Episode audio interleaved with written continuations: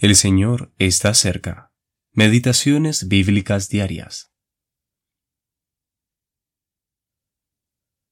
Los hijos de Israel volvieron a hacer lo malo ante los ojos de Jehová, y Jehová los entregó en mano de los filisteos por cuarenta años. Jueces capítulo 13, versículo 1. ¿Quiénes son los filisteos y qué representan? Segunda parte. Un filisteo es aquel que se ha infiltrado en la tierra por el camino fácil, el camino de la profesión. Incluso es más que eso, es el camino del mundo.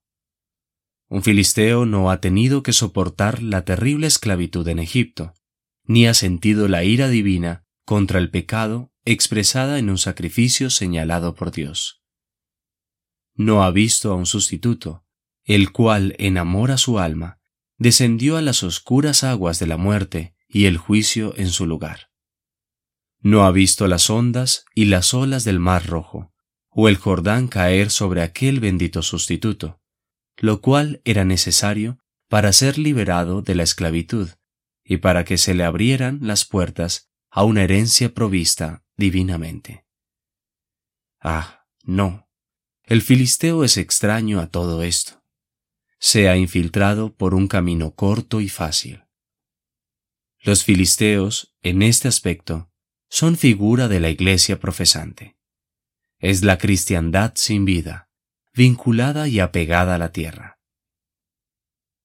Otra cosa que podemos considerar es que si bien ocupaban una pequeña franja de la tierra, siendo Filistea una porción muy pequeña de ella, aquella franja al sureste de la tierra junto al valle de Sarón y cerca de Egipto, ellos lograron dominar tiránicamente a todo el pueblo de Dios. Y esta tiranía se ejecutó con mayor particularidad sobre aquellos que, en realidad, debían ser líderes entre el pueblo de Dios. Judá se vio particularmente expuesto a las incursiones de los filisteos. Los filisteos se propagaron por todo su territorio y evitaron que el pueblo de Dios ejerciera los privilegios que Dios les había dado, inhibiéndoles la capacidad de disfrutar las porciones que Dios les había otorgado.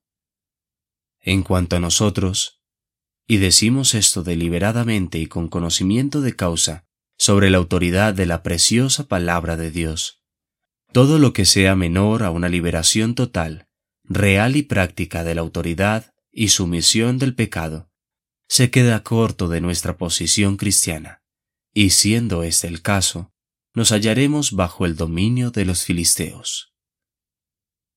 Samuel Ridout